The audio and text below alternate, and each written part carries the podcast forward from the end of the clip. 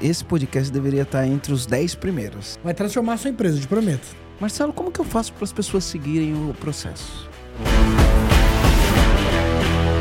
Está começando mais um podcast Empresa Autogerenciável. O podcast vai ajudar você que é dono ou dona de uma pequena ou média empresa a acabar com o caos na sua empresa através de uma equipe autogerenciável. Meu nome é Aline Decker. Meu nome é Rogério Valentim. Eu sou Igor Furniel. E eu sou Marcelo Germano. Maravilha! Hoje estamos com um convidado especial aqui para falar de um assunto que, meu, atende qualquer segmento, qualquer região, qualquer porte de empresa, a gente vai falar sobre a consciência da qualidade nas empresas, que nada mais é do que a gente trabalhar a gestão, trabalhar os processos para fazer com que as coisas aconteçam, aconteçam de uma maneira padrão e com qualidade. E para isso, a gente trouxe um convidado, que é o Igor Fourniel. Eu vou até ler aqui a descrição, eu gosto de ler a descrição das pessoas, que é massa, né? É, é impactante ler a descrição.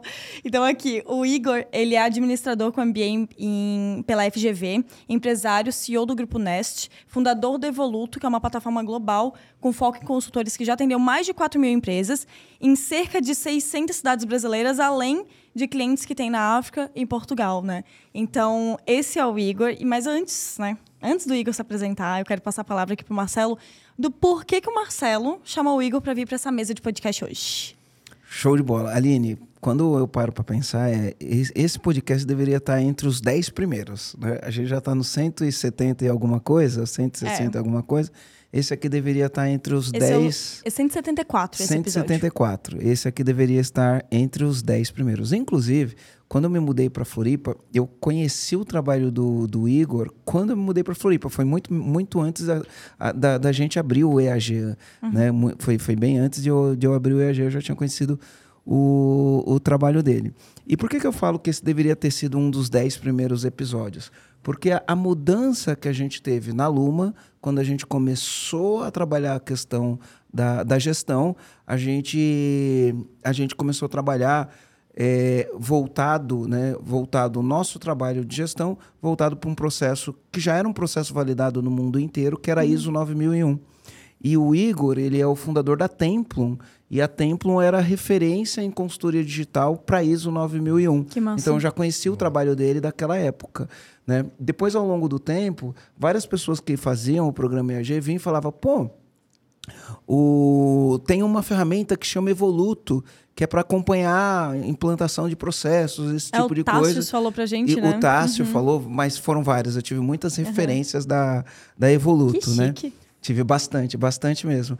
E, e aí o Igor mudou para Floripa, fiquei sabendo através de um amigo em comum que ele estava é. em Floripa. Eu falei, ah, não, agora, agora a gente vai fazer esse podcast aí. Pô, e não faz muito tempo que a gente usou a ferramenta para implementar pra, uma outra isso. etapa da ISO, né? A gente implementou, implementou 27701 usando a Evoluto. Us, usando a Evoluto. E aí eu trouxe o Igor para falar sobre esse tema, sobre qualidade. Quando fala ISO, às vezes as pessoas já criam uma, uma barreira, pensa que é difícil, isso. pensa que é complicado. E na verdade a ISO ISO não vem para complicar, ela vem para simplificar. Uhum. Né? É lógico que ela exige uh, um, um, um, trabalhar uma parte cultural, de todo mundo entender o, o que é qualidade, ter políticas voltadas para qualidade, para padrão e esse tipo de coisa.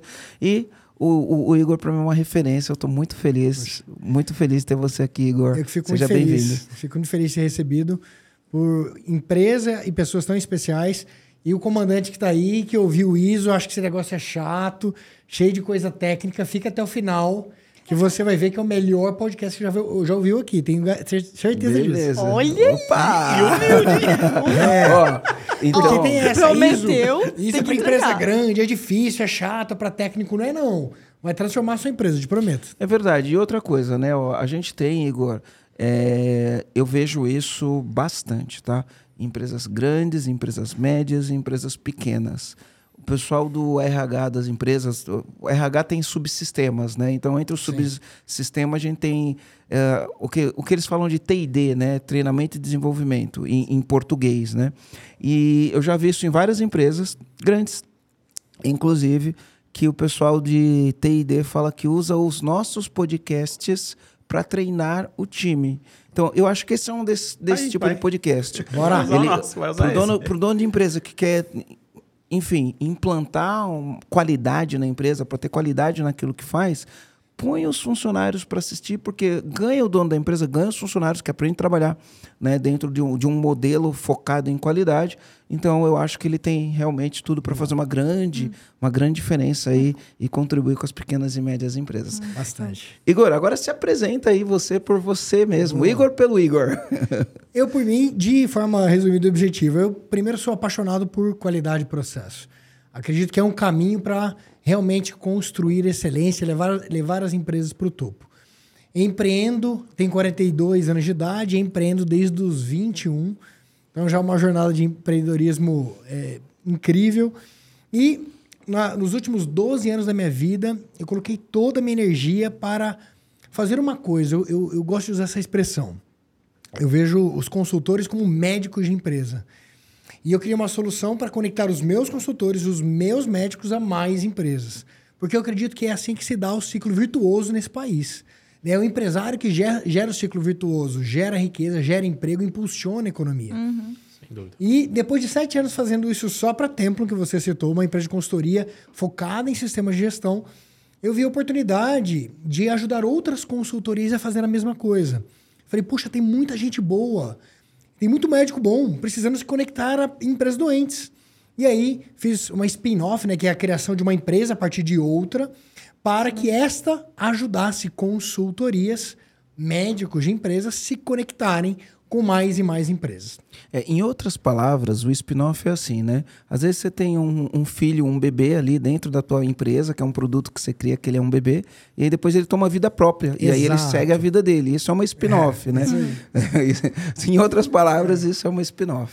E hoje esse filho está quase maior do que o pai. Né?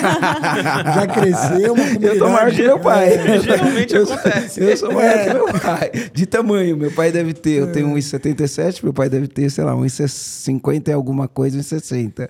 É isso. Se tornou aí a maior, hoje a maior comunidade de consultoria digital do planeta, ajudando milhares de empresas através de milhares de consultorias, centenas uhum. de consultorias. Uhum. Então, Mas sabe é uma coisa legal nisso que você fez, o, o Igor? É uma, uma, uma mudança de, de mentalidade, tá? E uma quebra de paradigma. Uh, eu percebo que a, a minha geração que empreendeu era uma geração que escondia o jogo. Era uma é geração. Você não podia falar nada para ninguém. Se você descobrisse alguma coisa que te desse uma vantagem, você guarda isso com você. Né? Era, era, era diferente essa geração. Hum. Inclusive, a gente ouvia as pessoas falando assim: cara, quando você tiver uma ideia, não conta a ideia para ninguém, porque senão vou roubar a tua ideia. Né? Nunca fale seus planos para as pessoas, porque as pessoas vão roubar seus planos. Era, era, era assim que a gente foi criado. Era um mundo. Eu me lembro uma vez, eu, eu fui montar um centro automotivo.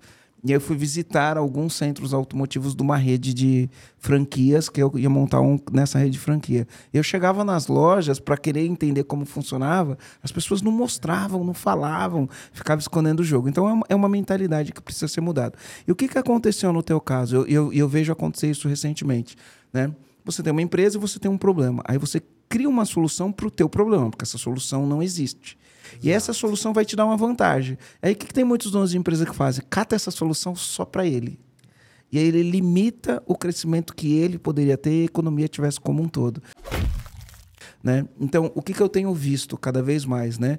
Empresas que criam uma solução para resolver um problema próprio e aí pega essa solução, essa solução vira uma outra empresa e essa solução vai atender várias empresas no mercado, inclusive os concorrentes.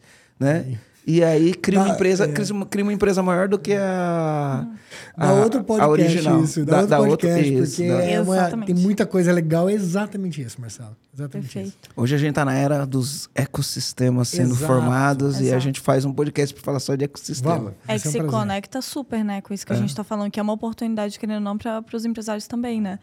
Para a gente entrar, então, dentro do Boa. assunto que a gente se propôs hoje, eu queria que a gente falasse um pouco, tipo, quais são os principais é, prejuízos que os empresários têm quando eles não se preocupam em trabalhar uma consciência de qualidade dentro da empresa, uma gestão da qualidade. É, quais são esses principais prejuízos? Boa, ótima pergunta. Acho que isso é, acho que ajuda a gente a construir um pensamento para os comandantes que estão ouvindo aí. Né? Primeiro, o que, que é esse princípio da qualidade? Agora, vou dar uma notícia em primeira mão aqui, hein? Posso? Oh, pode, mão. Pode, pode, Gostamos de fofoca. Não contamos para ninguém ainda. A partir de, de, A gente está gravando esse episódio aqui no final de 2022, né? 2023. O novo conselheiro da Templum, o presidente mundial da ISO. Então, hum. um prazer imenso que de, massa. de divulgar isso aqui, Dr. Nigel Croft, lá no, no, no, nosso conselho. Que massa. E tem um, um, Esse ano de 2022, todo ano tem uma temática. A temática foi da qualidade, do, do Dia Mundial, que virou Semana Mundial da Qualidade, é fazer a coisa certa. Então, esse princípio dentro de empresa, ele é transformador. Uhum. Porque ainda existe no dia de hoje uma prática empresarial que ela distancia as empresas da excelência, uhum. do máximo de performance, de processo, de, de gestão e, consequentemente, de lucro, uhum. que é fazer as coisas, não uhum. necessariamente as coisas certas. E esse pensamento de fazer a coisa certa, ele liga o um modelo mental também e fala assim, pô, calma aí. Para eu che chegar longe, eu tenho que ter um plano. Cara, vamos ter um plano, então? Vamos parar o time aqui escrever um plano? Muitas empresas chamam de planejamento estratégico. Ou vamos, vamos resumir esse pensamento num plano. Pô, legal, para eu caminhar nesse plano, eu tenho que saber quais são os processos, como é que eu executo as coisas. Cara, mas aqui tem. Às vezes tem de uma forma subjetiva, subliminar. Será que não é interessante registrar esse negócio? E eu passo que eu vou, eu vou executando. Também não é importante medir eu tenho certeza que os comandantes ouvindo vão falar assim, cara, tá falando do óbvio, né? Sim, sim, sim. Tá, mas por que, que a maioria não faz? É, eu tenho algumas Fala, é, professor. hipóteses. Tem algumas eu teorias, tenho, é verdade. Eu, eu, tenho, eu tenho algumas hipóteses para isso daí. Uh, mas ó, uma coisa interessante do que você falou relacionado a, a trabalhar isso é por que, que isso é importante antes de mais nada, né? Porque a empresa ela tem um conhecimento que é o conhecimento da empresa. E o conhecimento da empresa, eh, vai ficar redundante o que eu vou falar, o conhecimento da empresa tem que ser da empresa. Então, quando você não documenta este conhecimento para poder transmitir ele a todos os funcionários, quando você não documenta isso, você passa a ter o conhecimento por aquele funcionário de destaque. Né? Porque você vai ter funcionários de destaque, você vai fazer, ter funcionários que não se destacam tanto. Né? Aquele que se destaca normalmente é aquele que domina a maior parte do conhecimento. E o que acontece? Eventualmente, se esse funcionário sair da empresa, o conhecimento foi junto com ele. A empresa não detém o conhecimento. Né? Perfeito. E aí, isso, isso é um problema, né? Isso é um problema. A empresa não detém o conhecimento. O conhecimento não fica na empresa, o conhecimento fica nas pessoas. Perfeito. E isso explica a origem de muitos problemas que empresários de diversos tamanhos e segmentos sofrem. Poxa, tenho que repor essa pessoa. O esforço, a energia que tem que ser colocada para que a próxima entregue o mesmo resultado, às vezes é muito longo, às vezes é muito lento. E muitas vezes o resultado não acontece igual. Então, quando a gente olha para sistema de gestão da qualidade, parece um, um bichinho de um sete cabeças, não é? 50 patas, né? Em geral, a gente ouve assim, pô, esse negócio não é para mim, cara, minha empresa ainda é pequena, não, certificação ainda é um negócio parece distante. Mas quando a gente coloca uma lupa e começa a entender, pô, mas o que, que é isso, de fato? O que, que seria ter uma, uma, um sistema de gestão? Vai ficar um pouco técnico isso, mas é, é um jeito legal de entender, né? É, um, é uma forma de gerir a empresa com base em uma norma reconhecida no planeta inteiro. Então, o que, que é ter uma empresa que é tocada, conduzida assim? Vou pegar um exemplo de uma de uma pequena mecânica, será que vale a pena? Então, eu vou dizer que, claro que vale, mas sem, sem ser tendencioso, dizendo, pô, primeira coisa que esse sistema, essa forma de gerir vai fazer com você, assim, cara, senta aqui, vamos definir o que, se espera dessa empresa, que é toda a parte, não vou nem falar de requisito normativo aqui, que eu vou deixar de cumprir minha promessa, né, de não falar de, de coisa técnica. vamos dizer onde que gente, essa empresa quer chegar? Pô, legal. Agora vamos desenhar um caminho de como é que a gente chega lá? Vamos, vamos definir na gestão de pessoas quais são os conhecimentos, as competências necessárias para que as pessoas executem as suas tarefas entregando valor. Aí a gente define como medir isso tudo. E uma coisa que é incrível dessa cultura da gestão da qualidade, foi daí que você puxou, é que, que eu acho isso incrível. Muitas empresas têm todos esses requisitos anteriores e não tem esse, que é essa cultura do do verificar. A gente está usando um, um, uma expressão nova, porque tem um paradigma. Você começou o nosso bate-papo falando de alguns paradigmas. E tem um paradigma que quando a gente ouve a palavra auditoria, as pessoas falam... Já ficam com medo. auditar tem um sinônimo terrível, né? Uhum. Assim, ah, vou preparar, vou limpar, jogar sujeira para baixo do tapete que alguém vai ver o que eu estou fazendo. Então a gente trocou esse nome, está ressignificando esse termo pelo termo validação. Isso é uma cultura. Um dos uma das melhores dentro de uma organização é a oportunidade de validar como eu estou executando essas coisas todas. Deixa alguém me ajudar, alguém de fora que não conhece tanto a minha, o meu hábito aqui, olhar e falar assim, cara, tem uma oportunidade de melhorar aqui. Vamos melhorar? Então, de uma forma muito resumida, isso é a cultura da qualidade dentro da empresa. Uhum. Deixa eu, eu, eu, falar uma coisa que me ocorreu agora e talvez eu, eu, eu, me perca um pouquinho na linha do tempo do que eu vou falar aqui, tá? Talvez pode ter sido um pouquinho depois, enfim. Mas eu me lembro o seguinte: quando eu estava na faculdade, eu fiz administração com ênfase em comércio exterior. Me formei em 1994. Mas durante o, o meu período da faculdade, foi quando eu comecei a ouvir. Por isso que eu falei, pode ser que tenha uma, um, um lapso no tempo. Pode ser um pouquinho depois que eu me formei, né? Ou pode ser durante mesmo. Quando eu estava na faculdade, comecei a ouvir falar sobre ISO, ISO 9000. E qual que era o conceito naquela época de ISO 9000? As grandes empresas, as multinacionais, principalmente o setor automobilístico, né? Eles têm uma cadeia de fornecedores que é uma cadeia de fornecedores muito grandes. Perfeito. E eles tinham muito, muitos problemas com fornecedores que não mantinham o padrão naquilo que entregava. Então, vai, vou falar uma coisa simples. Imagina que você entrega um cilindro, esse cilindro tem que ter 5 é, centímetros de diâmetro. Né?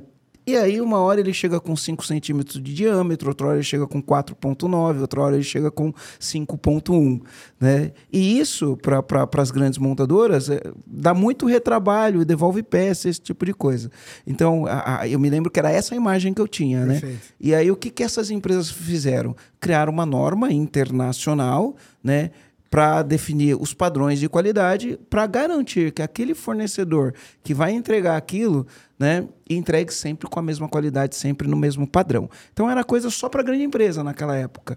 Mas depois eles começaram a entender que isso era gestão, né? E qualquer pequena empresa pode entregar para o seu cliente um produto sempre com, uma, com, com, o mesmo padrão de qualidade. Perfeito. Né? Então era, era, é isso que me remonta né? O porquê trabalhar a qualidade, esse tipo de coisa. Perfeito. Você citou ali até um, um, a minha leitura da, da ISO como instituição, que ela vem no pós-guerra, onde empresas precisavam vender umas para as outras partes para chegar num todo. E se eu fabrico parafuso você fabrica parafuso e a gente não tem uma, uma norma para fabricar parafuso, ferrou. Como é que a gente vende pro Rogério que precisa dos parafusos? Ele fala, cara, não dá, preciso de parafuso desse jeito. Quando a gente olha para 9 mil, é o nome, só o nome de um produto que, se, que trata da gestão da qualidade, eu estou falando da gestão, não só do produto. Estou falando como que as empresas são geridas. Por exemplo, quando eu, contratante, exijo uma empresa que tem um certificado de qualidade, o que eu estou comprando junto com isso? Um papel na parede? Não, muito não. mais do que isso. Eu estou comprando o seguinte: olha, eu sei que você, como é auditado, você tem um processo de ouvir o seu cliente. Então você faz pesquisa. Quando há uma reclamação, você abre uma, uma não conformidade, uma né? É. Isso, você vai dizer, olha, tive um problema, o cliente reclamou. Isso é, é sério numa empresa. Você conhece metodologias para solucionar esse problema. Perfe pensa de forma sistêmica. Perfeito, Rogério, porque o comandante está ouvindo pode falar assim, pô, mas calma aí, quando o cliente reclama, eu, eu reajo a isso. Tá, você reage, mas como que você evolui seu processo para que aquilo não aconteça novamente? Como que você registra uma base de aprendizado com os erros que você cometeu? Porque então, é importante a gente saber o que a gente não deve fazer também, né? Exato. Quando eu tenho muitos problemas em um determinado processo e isso está sistematicamente registrado, e eu tenho um processo de descobrir a causa raiz, melhorar o processo, treinar as pessoas, cara, o meu processo, a minha empresa só evolui. Um exemplo muito comum aqui no Brasil, eu adoro dar esse exemplo, a Petrobras, que é um grande contratante brasileiro. Contrata tudo. Um dos maiores, tudo. né? E para passar pelo, pela Petrobras, você tem que entrar num cadastro que chama CRCC. E nesse cadastro, ela vai exigir algumas certificações. Ela exige qualidade, dependendo do que você vai fazer, segurança no trabalho e meio ambiente. Esse tripé do que o mercado chama de sistema de gestão integrado. Qual o recado que a Petrobras está te passando? Cara, eu quero que você me entregue o que eu contratei. Qualidade, não é isso que todo mundo quer?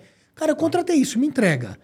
Que ao entregar, você não coloque em risco a saúde e segurança das pessoas que trabalham para você, nem aqui dentro, porque muitas vezes você está executando lá dentro. E que não haja impacto da sua atividade no meio ambiente. Que a gente consiga entregar um resultado sem impactar o, o, meio ambiente. Então, esse é o recado. E alguns empresários falam assim: putz, coisa chata, cara. Tem que certificar. Eu vou lá ver que papel é esse. E não é um papel. É uma cultura, né? É uma, uma cultura, cultura das mais incríveis para empresas que querem chegar no topo. Que é o que o comandante quer, não é? Uhum. É isso aí. Ó, deixa eu fazer uma pontuação aqui, porque a gente começou a falar e a gente falou, meu, você tem um problema, então você está na tua empresa, tem um problema que ele se repete. Se repete constantemente. Eu gosto de usar uma metáfora para explicar isso, que é a metáfora do, de pirona. Né? Boa. E, e eu sempre conto o seguinte: quando a minha filha nasceu, uh, acho que com duas semanas, a minha primeira filha, duas semanas, ela teve febre. Pai de primeira viagem, você já fica assustado né, corre corre para a maternidade, né, ou para o hospital infantil.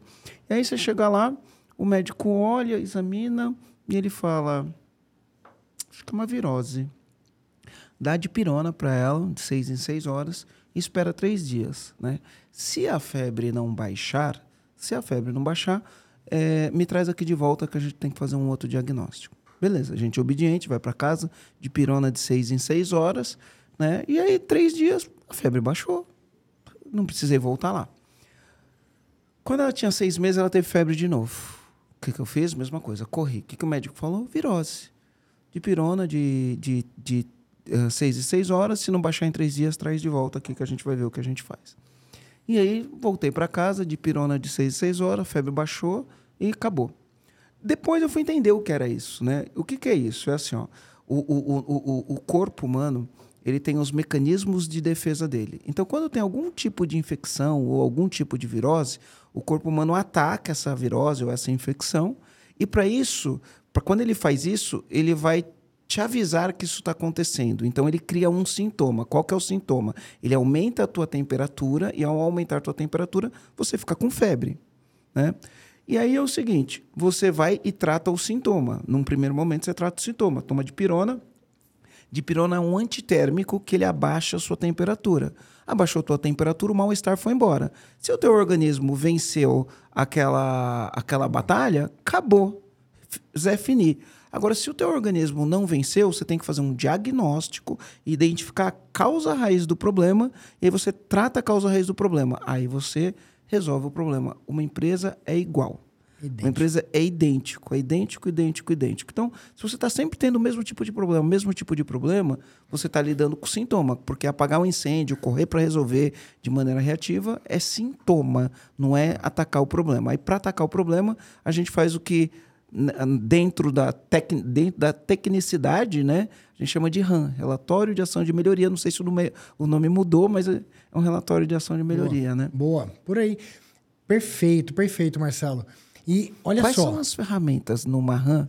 É, continua o teu raciocínio, depois me fala quais as ferramentas que a gente usa quando a gente vai fazer um relatório de ação de melhoria para identificar a causa raiz do Boa. problema e resolver o problema. Aqui eu vou dar de exemplo aqui uma das que eu mais gosto. Parece brincadeira de criança, mas é uma técnica. Pode googar que vocês vão achar. É os cinco porquês. Por que, que aconteceu o problema? Em geral, a resposta vem no terceiro. Quando não vem, vai no quarto, no quinto, não passa. E sabe o que a gente mapeou? Já atendemos milhares de empresas. Isso dá uma base de conhecimento de dados muito, muito, muito rara até no Brasil. A maior parte dos motivos, sabe qual é? Falta de treinamento. Por que, que o problema aconteceu? A pessoa não estava treinada. Ela não conhecia o processo. Muitas empresas nem o processo têm. E o que, que é ter o processo? Ah, eu preciso ter um documento escrito? Não necessariamente. Hoje, com a tecnologia, contratei um funcionário, eu posso gravar um treinamento aqui no estúdio como esse, fazer ele consumir aquele treinamento. Eu posso ter as instruções no WhatsApp. Não precisa ser um pedaço de papel, não pensa em burocratizar, em engessar. Mas é importante que todos saibam Onde def- acessar. e o- a definição. A gente se preparando aqui, o pessoal super preparado, né? Ó, vai começar o podcast, teste do equipamento, liga tudo, avisa o convidado como é que vai acontecer, qual que é o rito. Se tiver um problema, a gente já sabe como lidar. Preciso ter isso num documento complexo? Não, mas precisa estar divulgado, treinado. Pode ser que um treinamento simples de ah, quando você recebe, faz integração do seu colaborador para aquilo sirva. Então, quando se tem isso e eu tenho um problema, provavelmente não é a falta do processo, mas é a falta do treinamento no processo. Eu vou te contar uma experiência que eu tive. Eu já contei Marcelo, essa. só antes de você contar a tua experiência, explica um pouquinho mais o que que é esses cinco porquês. Porque você comentou dos Boa. cinco porquês, falou que geralmente a resposta vem no terceiro, que da quinto não passa, mas como é que se faz esse, esse, essa método ali? Boa, desculpa, é que era tão simples que a gente deixa de explicar. Ele é muito pra simples quem, pra quem nunca ouviu, Nunca não, ouviu. não é óbvio, né? É perguntar cinco vezes o porquê aquilo aconteceu. Ah, eu tive um problema, por exemplo, falhou aqui o fone de ouvido. Mas por que falhou? Putz, falhou porque teve um problema de conexão do, do cabinho. Por que que deu Mas problema? por que, que teve o, o problema de, de conexão? Ah, porque a pessoa que instalou, provavelmente, ou, né, tô aqui criando ah, ao vivo aqui, mas ah, a pessoa, na hora de instalar o cabo, não fez o teste adequado. Por que, que ela não fez o teste adequado? Puta, ela não fez porque ela não tinha o equipamento adequado, o, o- necessário para fazer o teste. Putz, provavelmente está aí, ó, falta de equipamento. É o que originou todo este problema que a gente descobriu. É a causa raiz. A técnica indica os cinco porquês em nível de profundidade. Tá. Né? Em geral, o primeiro ele vai dar uma resposta que não é Mais o motivo. superficial. É. Aí você vai, vai, vai até o quinto, onde chega no que o Marcelo bem colocou a origem, na causa raiz do problema. Legal. Perfeito. Existem outras ferramentas também, né? Existem. Que a gente chama de método e análise e solução de problemas. Uhum. Mas FEMEA, e aí a gente entra numa, Isso. numa, numa seara aí fica muito técnica técnico. chata é, aí. Fica mu- muito Uhum. técnico. Ah, uma vez eu tenho uma amigona, vou até mandar um beijo para ela. Beijo, Rosana. E, e a Rosana ela mora em Atlanta, nos Estados Unidos, e ela tem dois restaurantes lá. Tinha dois restaurantes, acho que hoje ela tem um só. Ela vendeu um e ficou com outro. E ela tinha dois restaurantes e ela estava passando por uma, uma situação um pouco difícil lá. E aí eu falei, eu vou te ajudar com isso daí. E aí fui lá, fu- entrei no restaurante, fui conhecer, fui entender como funcionava. Fui de manhã na hora que abre, fui no almoço, almocei lá. Depois fui de tarde, depois fui jantar lá no, no restaurante dela. É um restaurante para brasileiros em Atlanta. E aí eh, eu vi algumas coisas e aí eu fui e perguntei assim para ela. Falei, olha só, eh, o teu cozinheiro, ele. O, o, o, o, jeito que ele faz o negócio no almoço é diferente do jeito que faz na janta. Né? Ele não foi treinado para isso, né? Ou ele não tem um processo para fazer isso, para garantir que vai ser sempre do mesmo jeito. Aí ela pegou e falou assim: Não, quando eu contrato um, um- um cozinheiro, para mim é óbvio que ele tem que saber como fazer o arroz e o feijão. Eu falei, não, não é óbvio. Não é. Se você não explicar para ele qual a quantidade que ele vai colocar de, de sal, se você não explicar para ele qual porcionar, qual a quantidade que ele vai colocar de arroz, qual a quantidade que ele vai colocar de água, cada hora vai sair o arroz e o feijão de um jeito diferente. Ah, mas isso eu já espero que o cozinheiro já sabe, é? Aí eu falo, é, só que na maioria das vezes não sabe, né? Então você tá achando que por ele ser cozinheiro ele sabe como vai cozinhar pro teu cliente? Não, uma coisa não tem nada a ver com a outra. Quando ele Perfeito. entra na E tua ele, empresa, e ele sabe no final, né? Só que Sabe. ele sabe como é pra ele. como é para ele, não Ele sabe não como sabe é para tua é tua empresa. E pro teu cliente. E o que, que é o resultado final que o seu cliente espera desse processo? Deixar um desafio aqui para quem está ouvindo a gente. Eu já fiz isso milhares de vezes sem força de expressão, esse é o desafio.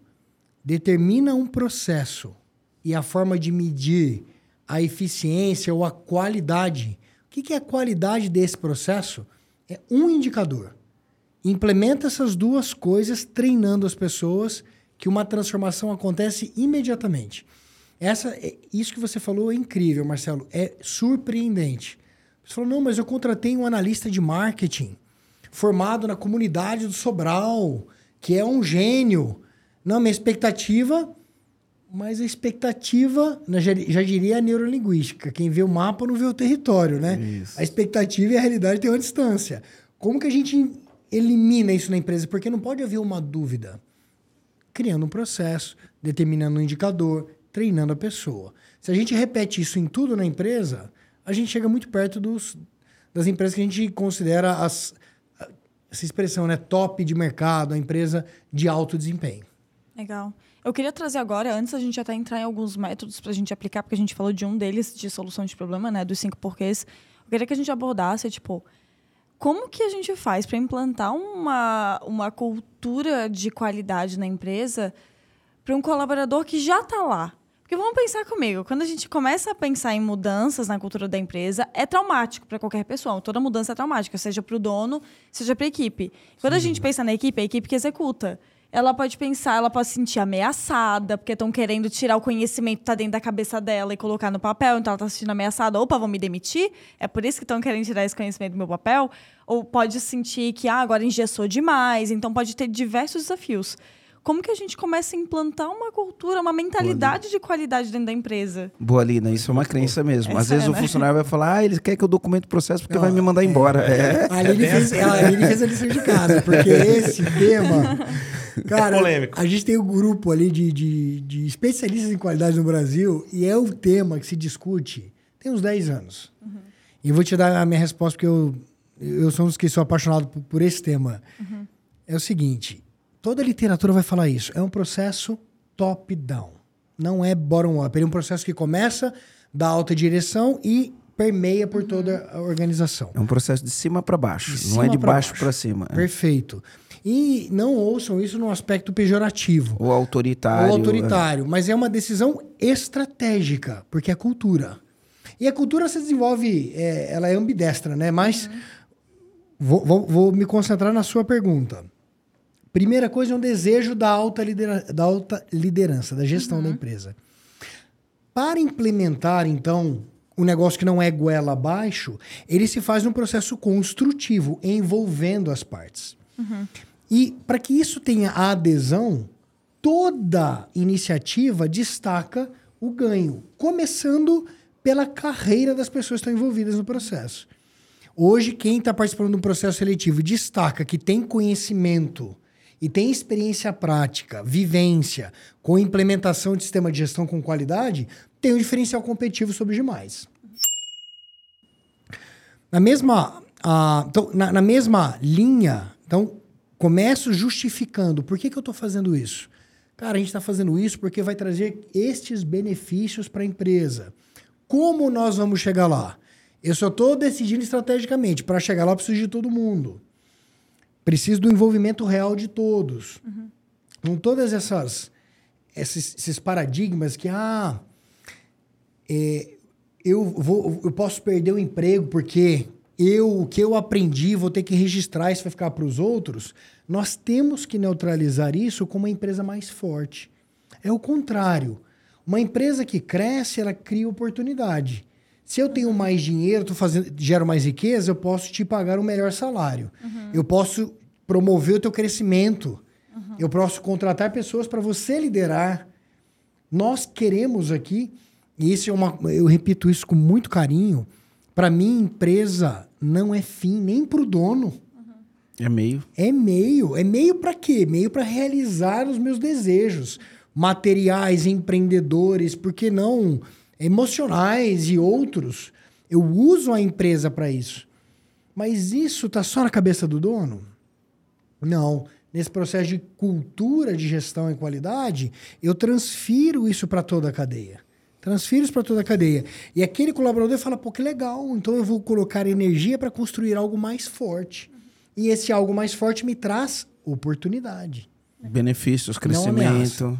Uhum. E não é só implementar, né? Tem o trabalho de implementar, tem implementar, tem depois a cultura, depois tem a evolução do processo. Sempre vai ter trabalho voltado para o processo, né? Até o momento que a gente aprende que o processo também ajuda a gente a não errar. A gente Isso. começa a aprender que a gente pode evitar alguns erros.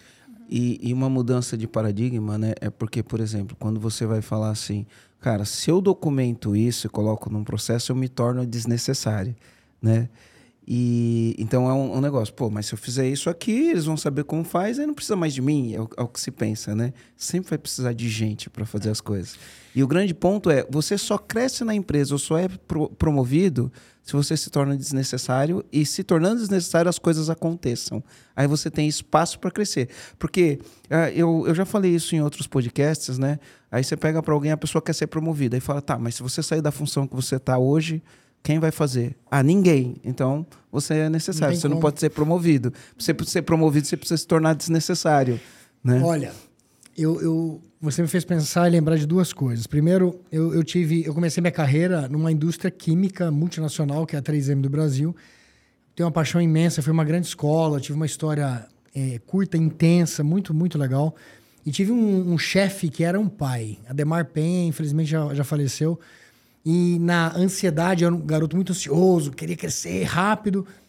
Ele falava assim: Igor, nunca esteja preparado para a 3M, esteja preparado para o mercado. Se a 3M não tiver espaço e competência para te absorver, o mercado vai fazer isso. Isso é um baita recado que eu levei com muito carinho para minha vida. E a segunda coisa que você me fez pensar, e não é uma força de expressão, não é. Eu vou mandar o link depois se quiser deixar no episódio aqui. As, as referências mais atuais que eu tenho estudado de inteligência artificial a maior parte das funções vai perder sentido em pouquíssimo tempo. Isso não é uma ameaça, não é você ficar preocupado, não, é para você se movimentar. E é, é num nível tão incrível, incrível que qualquer um com um login usando o Google consegue usar uma inteligência artificial para gerar resultado. Mas assim, eu antes de vir para cá hoje, passei para o meu time de marketing. Ah, você está com dificuldade para criar um post sobre ISO 9001. Você só vai pedir para a inteligência. Por favor, crie um texto. Não precisa nem pedir por favor, não precisa ser educado com ela. Crie um texto com 150 palavras sobre ISO 9001. O resultado é assustador. De bom. Cria um código usando React, que é uma linguagem de computador, para criar uma aplicação com um objetivo. Eu escrevi assim, ó cadastrar pessoas respeitando a LGPD brasileira. É assustador. Então, o profissional que ainda tem esse pensamento de protecionismo, não que é o meu espaço, ele não vai perder para o colega. Ele vai perder para ele mesmo. Ele está deixando de ter um pensamento que é um pensamento que engrandece o profissional, que é como que eu mato o meu trabalho. Chegar meu chefe e falar, chefe, me dá o próximo desafio, porque esse aqui perdeu a tá graça. Tá resolvido, é. Uhum.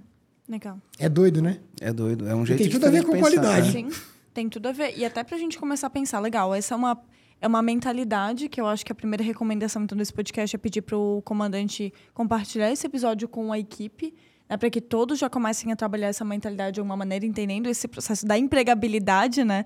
De aumentar a empregabilidade. E agora, tipo, por onde começar? Vamos pensar com o empresário meu. Ele pode ter um outro processo, mas é Boa. aquela coisa. Eu sabemos como fazer, as pessoas que estão aqui sabem, mas se a gente trocar as pessoas, talvez não fique igual. Por onde que esse empresário começa a trabalhar essa, essa gestão da qualidade dentro da empresa? Perfeito, Aline. Tô adorando suas perguntas, hein? Show, hein? tem um roteiro Essa bem menina, feito, né? e, e, e, sabe o que é legal? É que existe um modelo, né? Aí é só seguir o modelo. Nossa, né? ei, ei, ó. é um processo. É um processo. O professor é, respondeu. É que eu, te, eu, tenho aqui o roteiro produzido já. Vamos lá, vamos, vamos enaltecer. Tem um roteiro produzido, a Sabrina produziu. E é. também a própria conversa ela induz, né? E como o Marcelo falou, a gente já faz. Esse aqui é o 174. Então a e gente você, aprendeu é, alguma coisa e aqui. vocês são muito bons porque a gente não combinou nada, hein? É e até aí. falei, eles mandaram, eu não respondi, respondi pouco. Falei, nossa. É, não combinar também faz parte do processo. Show. É, Fica natural. Mas vamos lá. Bora. Como fazer isso? Uhum. Essa resposta é a resposta de um milhão de dólares. É só seguir. É só seguir. Por isso que na Templo a gente garante o resultado mediante cláusula contratual, porque se seguir a receita, tem que dar certo. Foi no médico, né? Ele receitou, você tem que dar certo. Enfim. Primeiro, clareza onde se quer chegar. Ninguém se envolve sem entender o propósito. Não adianta eu falar de cultura se a pessoa que trabalha para mim não sabe nem onde nós queremos chegar. Cara, chega no café da empresa e fala assim: vem cá, vem cá. Você sabe onde é que a gente quer chegar? Por que, que nós existimos? Se não tiver uma resposta objetiva, rápida, já tem um erro. Então, primeiro, clareza onde eu quero chegar. Segundo passo, segundo passo, como que eu meço se eu estou chegando lá? E um erro grave que muitas empresas cometem é achar que precisa de um monte de indicadores. Não, você precisa ali não mais do que seis, sete, para mostrar que você está chegando lá. Terceiro passo, né? Então, clareza onde quer chegar. Definir com clareza como é que eu meço. Terceiro passo, envolvimento real. Das pessoas. É como que a gente garante que as pessoas vão se envolver naquela causa. E aí tem também uma série, uma série de, de, de ferramentas que, que a gente posso recomendar para as pessoas. Uma delas, ou, ou talvez uma das, das mais importantes, é que as pessoas realmente tenham acesso ao que para muitos empresários é um tabu. Uhum. O cara não sabe quanto vendeu, não sabe quanto gastou, não sabe quanto sobrou. O cara não sabe nada da empresa. Não, não, mas ele sabe a gente quer chegar. Cara, mas eles estão. Como? eles estão no meio de uma neblina. Uhum. Como que você garante envolvimento de pessoas que estão no meio de uma neblina? Então, para não alongar muito a minha resposta, Aline, acho que esse processo de aculturamento, de gestão, de qualidade, ele passa por isso aí. Essas Sim. que muitas vezes são feridas profundas para muitos empresários. Né? Legal. Tá, e... Só para a gente não pecar pela omissão, então eu registrei aqui, mas talvez eu tenha perdido. Então, o primeiro é clareza, onde a gente quer chegar e por que a gente existe. Perfeito. Né? Aí o segundo é saber como medir se a gente está chegando lá. Perfeito. E o terceiro passo é envolver todas as pessoas. Perfeito. É isso? Perfeito. Três passos. Muito resumido, né, Marcelo? Porque, vamos lá, não adianta cumprir um deles apenas, né? E claro, nós estamos resumindo aqui isso, um negócio seguir poderoso. um modelo que funciona. Muito, né? Isso, muito poderoso. Se a gente falar de implementar uma ISO 9000 e certificar uma empresa, isso vai estar lá dentro? Com certeza absoluta. Mas, mais uma vez, as pessoas podem até dar respostas que agradem o seu ouvido porque elas precisam do salário. Mas elas estão produzindo a energia, o tesão que vai levar a tua empresa para o próximo nível? Isso aqui vai te ajudar a responder. Poxa, se o cara não tem essas respostas, difícil. Difícil. Legal. Sabe uma coisa que eu ouço muito? Marcelo, como que eu faço para as pessoas seguirem o processo? Boa. Vamos lá um erro. Vou falar de erros, né? Eu já cometi vários desses erros, porque eu gosto de falar deles. Eu, eu, não, eu não falo nada que eu não tenha aprendido e me dado bem ou aprendido com o erro. Muitas vezes o processo não é construído com a pessoa. Se eu vou desenvolver um processo aqui para o pessoal do podcast, eu vou envolver porque são eles que conhecem profundamente. E ouvir essas pessoas é fundamental. Não, tem um cara, pô, passei essa noite cheio de ideia. Então, muitas vezes não segue por isso. Segundo motivo que as pessoas não seguem o processo. Porque se estabelece o processo, treinam as pessoas e muitas vezes a camada de liderança burla o processo. Isso é muito comum. Terceiro motivo. O cara até segue, mas ninguém mede e na, de forma objetiva, no senso comum, fala: pô, esse negócio eu acho que não serve para nada. Tô aqui fazendo e se eu não fizesse, a impressão que dá que seria a mesma coisa. Então, se eu tenho um processo definido por definição técnica, ficou definido definição, mas é isso, ele tem uma saída. Essa saída pode ser boa ou ruim.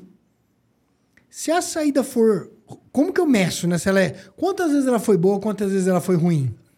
E aí volta lá no começo da conversa. Se ela for ruim, o que, que eu vou fazer? Se eu não estou medindo, medindo isso, o interesse das pessoas diminui. E como que eu enalteço? Bom. Todo mundo quer. Todo profissional quer. Dá publicidade, pô. Ó, 174 episódios gravados. Medimos o NPS com os nossos ouvintes Tá com noventa e tantos pontos. Cara, a gente teve um- um- uma taxa de refação de 5%. A gente refez muito pouco. As pessoas estão envolvidas e falam assim, porra, a gente... Puta, quem sabe... Pô, eles vão ficar felizes. Se pode, se isso faz parte, pode entrar até no programa de remuneração variável do sujeito. Cara, se tiver nota 10 em tudo durante 12 meses seguidos, você ganha um salário extra. Ou Aí você dois. vai ver se o cara não... Ou dois, né? Ou dois. Ou É três. engraçado que é o processo do podcast. Nós fizemos um processo parecido no podcast aqui. Eu ainda não tenho os dados, porque faz pouco tempo. Mas a velocidade que o podcast ficava pronto antes e o que vai ficar depois. A gente tá medindo isso, né? E a galerinha que tá aí. Isso. E tudo é contexto. Na minha empresa, por exemplo, a gente resumiu da seguinte forma: se você toca o ano inteiro e bate as suas metas, você ganha um salário extra. Se a empresa bate a meta, você ganha mais um salário. E isso não tem limite, né? Você pode ser super criativo para isso. E o que, que tá o pano de fundo? É o que a gente está conversando aqui. Perfeito. Até eu vou pegar esse gancho que ele falou do, do NPS, do podcast, né? O próprio Spotify, ele tem o processo de avaliação. Eu acabei de abrir, a gente tem uma nota 5.0, né? Que é a nota máxima, são cinco estrelinhas. Uau! E com 647 avaliações. Então, se você que está ouvindo aqui, a gente tem 89 mil pessoas ouvindo a gente todos os meses. Quer dizer, todo mês aumenta, né? Mas só Tá no mês de novembro foi quase 90 mil pessoas.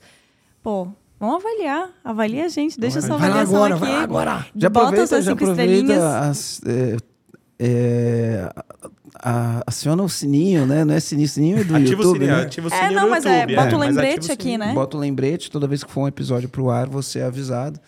É excelente. O Spotify ele te avisa, né? Agora, se você prefere a plataforma do YouTube também, lá também tem um sininho para você ser avisado quando sair episódios novos. Deixa eu- deixa eu, co- eu falo demais, eu sei. Pode falar que eu falo demais. Não, Eu pode também, eu também. É, eu vou- É, a, eu vou gente só- recebe, a gente recebe muitas críticas que falam, Marcelo interrompe o convidado. Eu falo demais. É porque é um bate-papo, é, né? E é, e é muita paixão, né? É muito É, tesão na é. mesa, essa é a verdade. Eu quero completar a última resposta no seguinte: você perguntou por que, que algumas pessoas não seguem. Sabe por que também? Às vezes não precisa ter. E aquela, aquela parábola do ser mais realista do que o rei. Cara, se não precisa ter, por que, que você criou? Aí ninguém vai seguir, porque é um, é um saco. Aí você tem que falar, cara, não precisa. Se não precisa, não precisa e tá tudo bem. Vamos fazer para quando precisar, no que precisa. Aí a galera tende a aderir mais. É, é tá excelente isso que tu falou e trazendo até luz de outro tópico que você disse, que é, cara, quando não é medido, não, não tem porquê também você avaliar, porque a pessoa não vê a importância daquilo que não é medido, não é observado, né, não é gerenciado no dia a dia. Então, esses dois tópicos que você trouxe agora para mim são grandes comandos sobre por que as pessoas não seguem. Primeiro, porque cria o processo e ninguém para para observar se tá dando certo ou não tá dando certo, se tá evoluindo ou não tá evoluindo. Então, se não para, por que, que eu vou seguir? Acho que esse é o primeiro tópico. E esse segundo que você trouxe, às vezes a gente burocratiza demais aquilo que não precisaria, né? Necessariamente. Eu não sei se, se tá no protocolo, eu vou quebrar um. Se não tiver, vocês cortam depois. Dá um presente pro, pro comandante, que é um, um framework que eu desenvolvi para mapear processo. Legal. Excelente. A gente dá pra eles de presente. Excelente, a gente vai deixar liberado. Certinho ali e entra. O que, que eu tô medindo, né? O que, que eu quero transformar, como que eu transformo, o que começa no final. Bem, bem legal. Legal. Excelente. Sabe uma coisa que eu já percebi? Ah, eu vi isso em, loco, né? Entrando nas empresas, eu vi isso. Às vezes, tem empresas que têm, por exemplo, um checklist. Né? Já vi isso acontecer um, um monte de vezes. E o checklist, ele é diário. Ou seja, imagina uma loja no varejo, você entra e você tem uma ronda que você faz na loja. É a maneira como você recebeu a loja. Às vezes a loja tem dois turnos, às vezes tem um turno só, mas é o jeito como você recebeu, o que, que você tem que fazer, qual que é a ronda, a rotina que você precisa fazer. Então você vai anotando as coisas, né? Então você vai anotando, ó, passei aqui, foi recebi a loja limpa, né? É, as coisas estavam na, em, em, em ordem. Ou vai colocando ali, né, dentro das rotinas. Então, teoricamente, quem sai à noite tem que entregar num padrão. Quem chega de manhã tem que receber naquele padrão. E aí você vai fazendo o checklist. Você faz o checklist quando a pessoa sai à noite, ela tem que deixar em ordem, tem que dar X no, no checklist. E de manhã, quando a pessoa chega, ela roda o checklist para ver se aquilo aconteceu. Coisa simples, simples. Qualquer loja de varejo precisa ter isso daí. Ou não precisa nem ser uma loja de varejo, até uma indústria, enfim. Uma empresa de prestação de serviços precisa Um ter isso. público. Isso. Aí o que acontece? As pessoas fazem aquilo todo dia, fazem aquilo todo dia, preenche. E aí vê que ninguém olha para aquele checklist. Ninguém olha para o checklist. E o pior, né? A pessoa que fez o checklist, que fez um apontamento de alguma coisa que estava não conforme, ou seja, ah, recebi o banheiro sujo, tá não conforme. Ele tem que entregar o banheiro limpo e receber o banheiro limpo. Ah, recebi o banheiro. Aí a pessoa chega um dia, põe lá, ó, recebi o banheiro sujo, não conforme, né?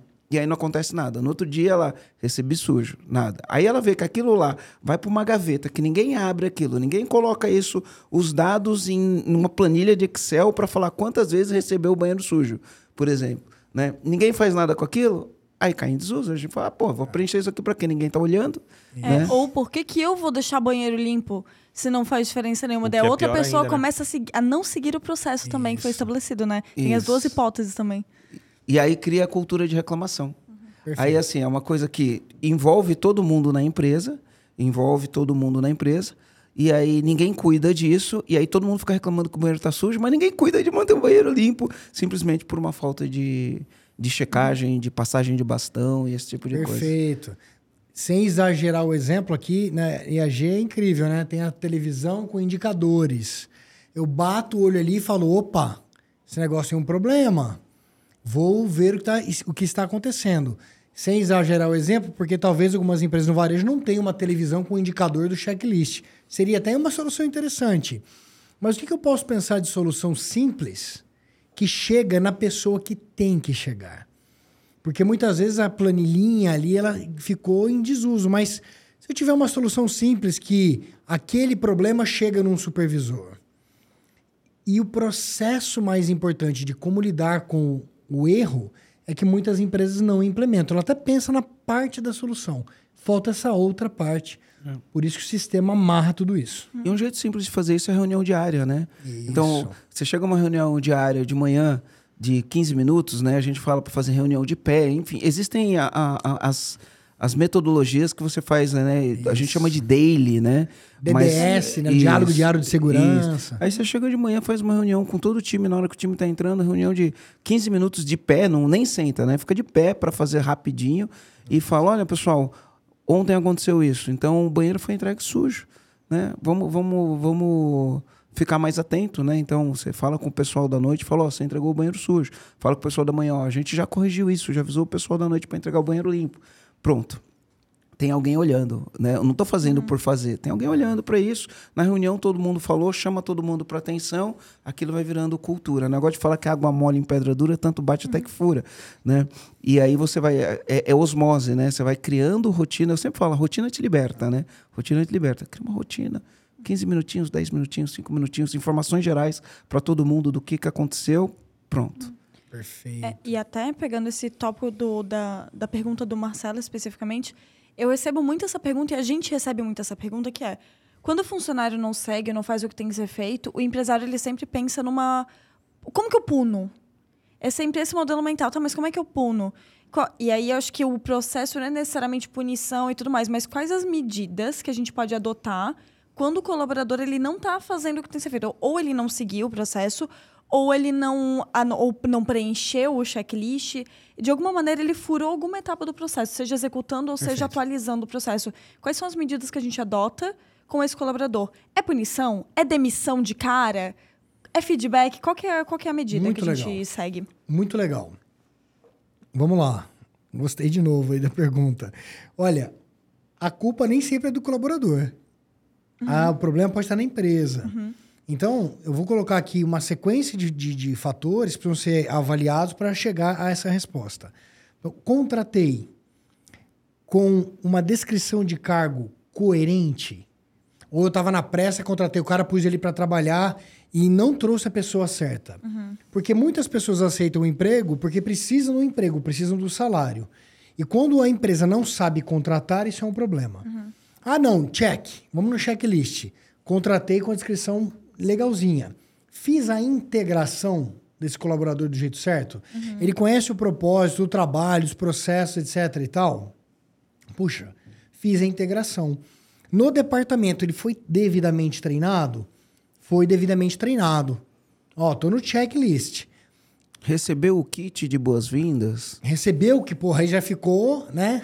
EAG, padrão EAG. Tem uma liderança engajada, com o olho brilhando, a baba escorrendo, cheio de tesão para fazer o negócio acontecer? Ou é aquele líder que o cara vai trabalhar e fala, puta merda, aquele cara de novo. Porque muitas vezes a atitude, a ação dele está relacionada a, a aspectos de liderança e gestão.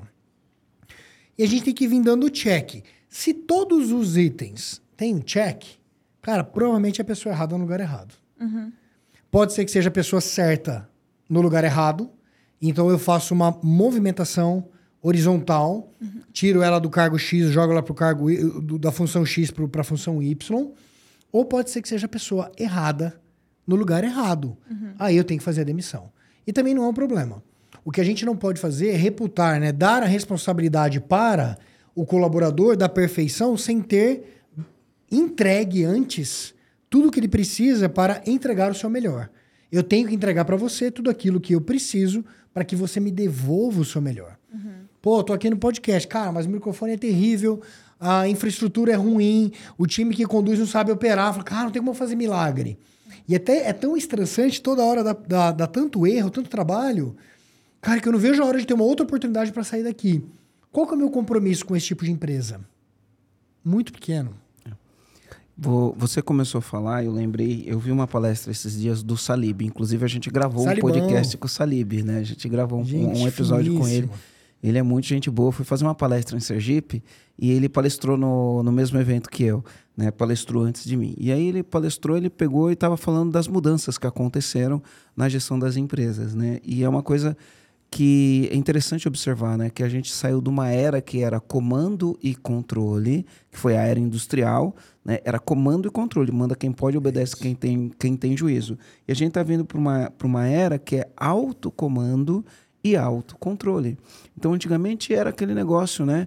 Punição que a Aline falou, né? É comando e controle mesmo. Cara, se você não fizer, você vai ser punido, vai acontecer isso, vai acontecer aquilo. Para sair de uma área para o autocomando e autocontrole. Opa, eu tenho aqui, ó, os meus processos, eu preciso seguir os meus processos, eu sou responsável pelos meus processos e eu vou entregar isso daí. Auto, autocomando e autocontrole. Né?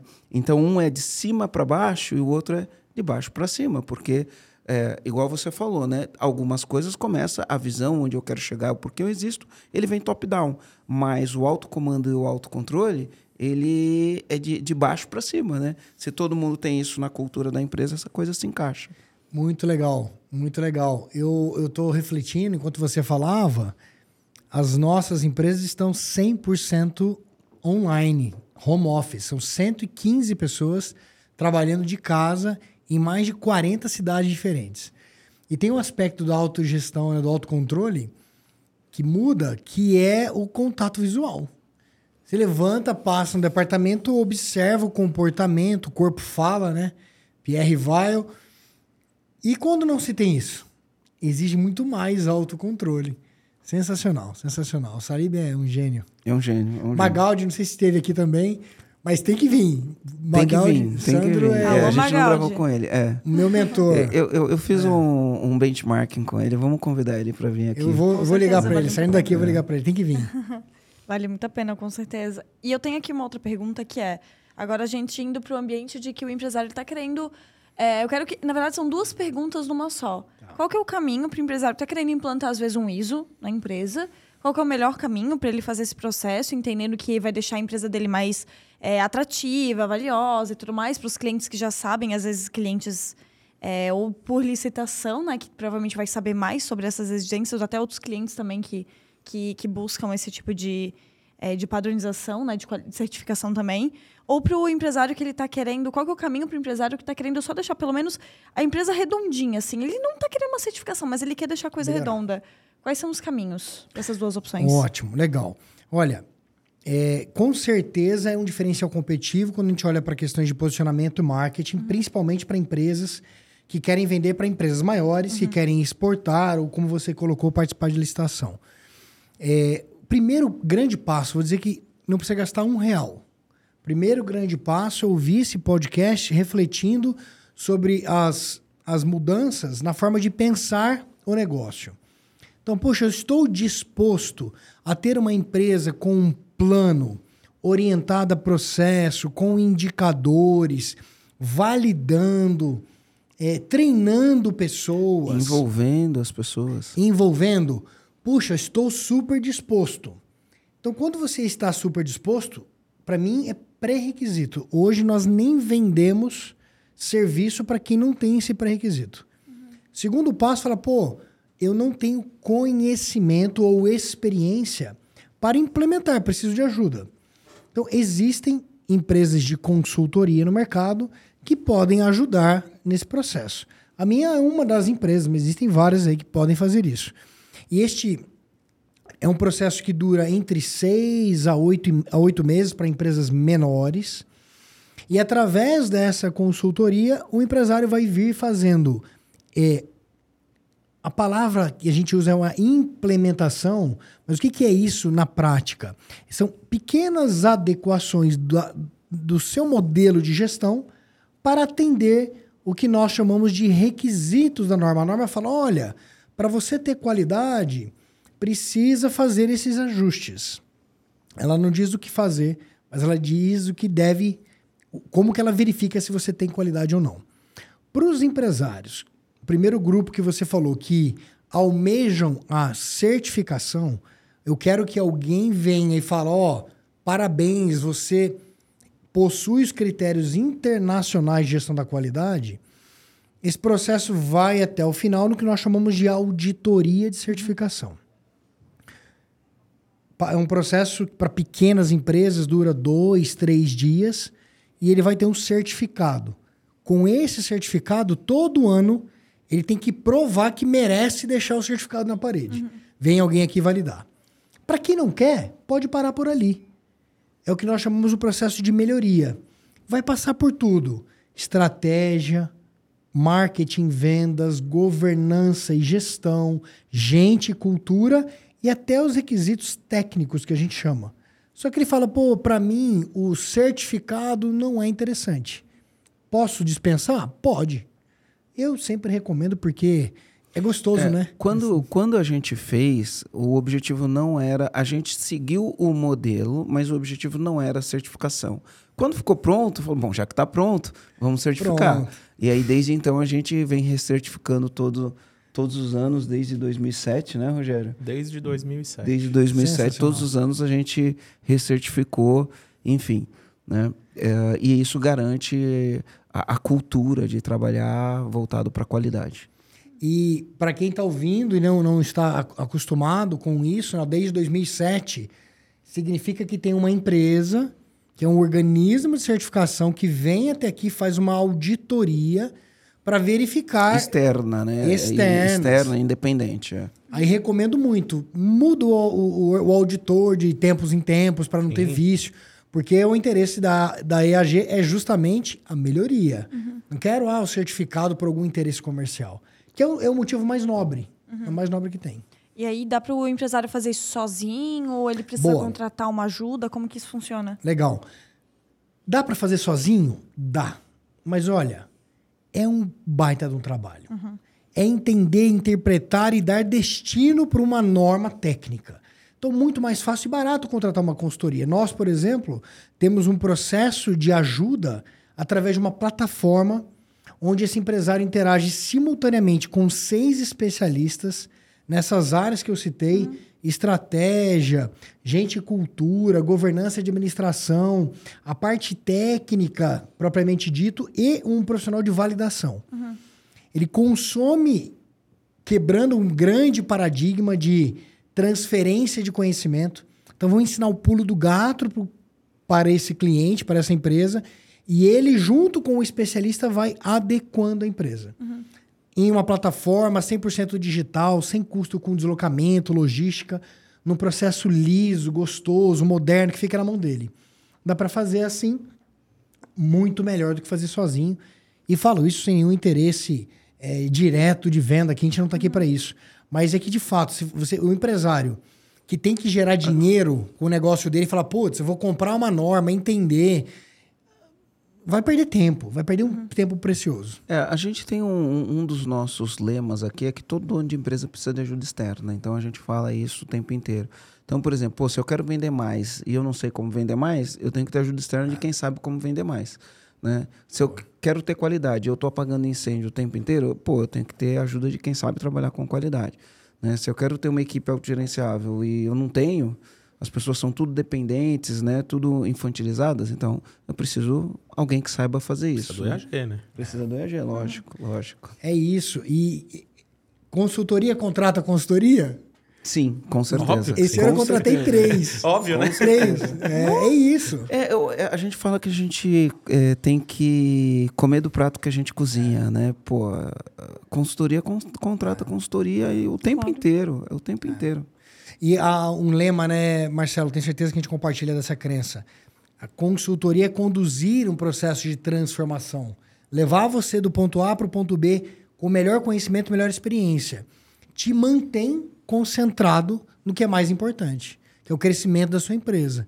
Essa aquisição de conhecimento ela é muito mais prazerosa e, e, é, ela tem muito mais eficiência quando você tem um especialista do seu lado. E, Rô, agora eu quero fazer uma pergunta pro Rô, que é, tendo essa experiência desde 2007 na Luma com, com essa certificação, o que, que mudou? O que, que melhorou na, na, na empresa como um todo? De ter os processos ali redondinho, bonitinho e sendo seguido todo ano, porque você está sendo renovado todo ano, é porque está sendo, tá sendo vivido, né? O que, que mudou? Caramba, mudou tudo, né? A força da cultura, desde a força da implementação da cultura até você observar que hoje você faz o dobro da da- do resultado com a metade do esforço. Então, diversos processos que a gente faz lá, a gente observa isso. Tem um grande processo que a gente faz lá, que quando a gente começou, a gente, para fazer esse processo ali, produzia né, 20 mil itens desse processo. E a gente começava esse processo em fevereiro e terminava em novembro. Da última vez que a gente fez, a gente fez 120 mil itens deste processo. É, começou em fevereiro e terminou em fevereiro. Caraca. É, então, por que, que a gente fez isso? Porque a gente tem o hábito, aí o hábito liberta, né? Então, a gente tem o hábito do desenvolvimento, da melhoria contínua. Então, a gente foi aprendendo. Aí você vai aprendendo e evoluindo, aprendendo e evoluindo. Coloca a tecnologia, aprende, ensina os processos para as pessoas. E detalhe, né? A primeira vez que a gente fez, a gente fez com 35 pessoas, da última vez a gente fez com 5. Então, essa evolução ao longo do tempo, de 2007 para agora, é um negócio muito absurdo. A produtividade, tudo. E é importante que o comandante saiba, saiba né, que não é um, um mar de rosas, porque os problemas acontecem Claro. eventualmente. Né? E quando o problema acontece, não é, não é motivo de desespero, não é que não funciona. Opa, o, o problema aconteceu. Eu tenho uma metodologia para resolver o problema? Tenho. Né? E aí a gente falou lá, eu vou ter o MASP, vou ter o FEMEA, eu tenho metodologias para resolver o problema. Vamos utilizar uma metodologia? Utiliza a metodologia, resolve o problema e vida que segue. Né? Vida que segue. Outro dia eu falei assim, né? A gente escorregar numa casca de banana, tá tudo bem. De vez em quando a gente vai escorregar numa casca de banana. O problema é a gente escorregar na mesma casca de banana, né? Quatro, cinco, seis, sete vezes escorregando na mesma casca de banana. Aí, aí é um problema. É, eu ouço muito isso. Ah, mas empresa tal é certificada e teve um problema. Opa, claro que teve. Claro. E conhece o problema. Isso. e ele está preparado para te ouvir. Não é aquela empresa que vai ouvir, vai enfiar embaixo de um- uma pilha de papel e depois não faz nada com isso. É diferente. É isso Vou aí. falar um outro negócio legal aqui, Igor. A gente, em, em alguns desses momentos ao longo do ano, a gente corrigiu um problema. Em alguns desses momentos, a gente evitou um problema. E na maioria deles, sem, sem exceção, a gente evoluiu. né? Então, bom. esse é, o, esse é o ponto, né? A gente evoluiu em todo o processo. Muito Que bom. massa. E quando a gente amplia isso para mercado de construção civil, que nós atendemos largamente, você economizar 10% de perda de material num canteiro de obra, já para algumas empresas significa alguns milhões. É, e vai expandindo isso para mercados. Todos os segmentos. Nossa, Hum, é sensacional. Significa salvar vidas, né? Às vezes É. uma pessoa deixa de morrer numa obra porque você tem um processo de segurança. Não, a gente tem depoimentos que são emocionantes de empresas que representam centenas de vidas através dos seus salários, da, da economia que ela impulsionou. Falou, cara, isso aqui salvou minha empresa. Isso aqui impulsionou minha empresa. O depoimento mesmo é, para mim, é emocionante. Sensacional. Eu queria te fazer uma pergunta agora, que não é nenhuma pergunta, é um pedido. Se de tudo isso que a gente conversou, se você tivesse que deixar um comando para os empresários que estão ouvindo esse podcast, qual que é o comando que você deixaria?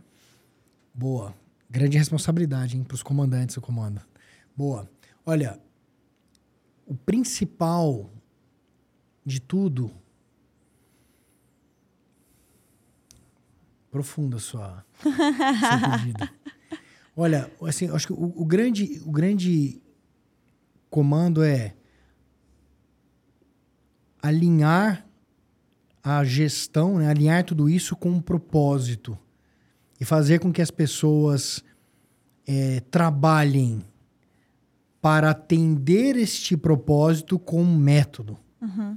Eu acho que a gente tem uma empresa perto da perfeição. Então, o comando é esse é, tenha um propósito e um método para o teu time entregar o valor que você que você quer para o seu negócio. Legal. Rogério, qual que é o teu comando? Cara, o Igor falou um negócio ali na 3M, né? Não, não esteja pronto para 3M, esteja pronto para o mercado. Eu acho que isso vale para qualquer coisa. A gente tem que estar tá pronto, é, porque a sorte vai pegar a gente preparado, né? E aí vai funcionar. Uhum. Marcelo, qual que é o teu comando? Olha, eu vou eu vou naquela anotação que eu fiz, né? Então, é, clareza de onde você quer chegar e por que existimos. Uh, saber como medir se a gente está chegando lá ou não, e a gente não precisa de muitos indicadores para isso, seis ou sete indicadores, a gente sabe se a gente está caminhando para lá ou não, e envolver as pessoas. É esse o comando aqui que eu peguei, foi, foram as minhas anotações aqui no meu bloco de notas. Legal. O meu comando não é exatamente a frase que foi dita, mas o contexto que foi dito. Teve uma vez que eu vi uma frase que era: quando a gente entende algo, a gente tem condições de defender alguma coisa. E eu acho que é muito disso, quando a gente leva a clareza para a equipe da importância, do porquê, do porquê que é importante. Todo esse processo que a gente conversou aqui, da qualidade, de prestar um serviço melhor, de é, ter um, de aumentar a empregabilidade e todos esses contextos, quando a gente entende isso, tem claro isso, a gente tem condições de defender, de brigar, de estar junto, de pegar junto e fazer a coisa acontecer de fato. Que nem você falou a questão de vestir a camisa e tudo mais. Então, acho que a clareza de, do comandante dividir, por mais que é um processo que a gente falou que é de cima para baixo, se o comandante está sempre dividindo isso com a equipe, a equipe tem condições de ajudar a defender, ajudar a evoluir. Então, esse é meu comando. Então é isso. Não, como que a pessoa faz para achar o Igor? Com certeza. Então, então é isso aqui. Agora vamos para o último. Igor, para os comandantes que eles estão querendo saber um pouco mais, tanto sobre o Igor, sobre as tuas empresas, como que eles fazem para te achar? Boa. Vai lá no Google, Igor Furniel, você vai achar bastante conteúdo sobre gestão, sobre as ISOs, sobre as minhas empresas. Minha rede social ainda tem que melhorar, mas está lá. Principal, minha rede principal é o LinkedIn, Igor Furniel no LinkedIn. Eu, eu tenho bastante conteúdo lá também. E vai ser um prazer falar com você, comandante, sobre qualquer coisa relacionada ao desenvolvimento de empresas, gestão da qualidade, certificações. É, para mim, é um, é um passatempo Além de. É a nossa de, cachaça. É, né, a nossa cachaça. Boa, boa. Legal, a gente vai deixar também o presente, né, que o Igor deixou aqui para nós, o, o framework, né, o passo a passo. Sim, se tiver no YouTube vai deixar um link, Isso. se tiver no, no Spotify ou qualquer outra plataforma, a gente vai deixar no descritivo hum, o link. Exatamente, Perfeito. na descrição para você poder baixar o link e, e ir acompanhando junto com o podcast e aplicando também o processo. É isso, Igor. Obrigada por ter aceitado o nosso convite de estar aqui hoje. Para mim foi um prazer, pessoal. Muito obrigado. Espero que vocês tenham gostado. E conte comigo sempre que precisar. Bora. É isso aí. Obrigado. Valeu. Falou.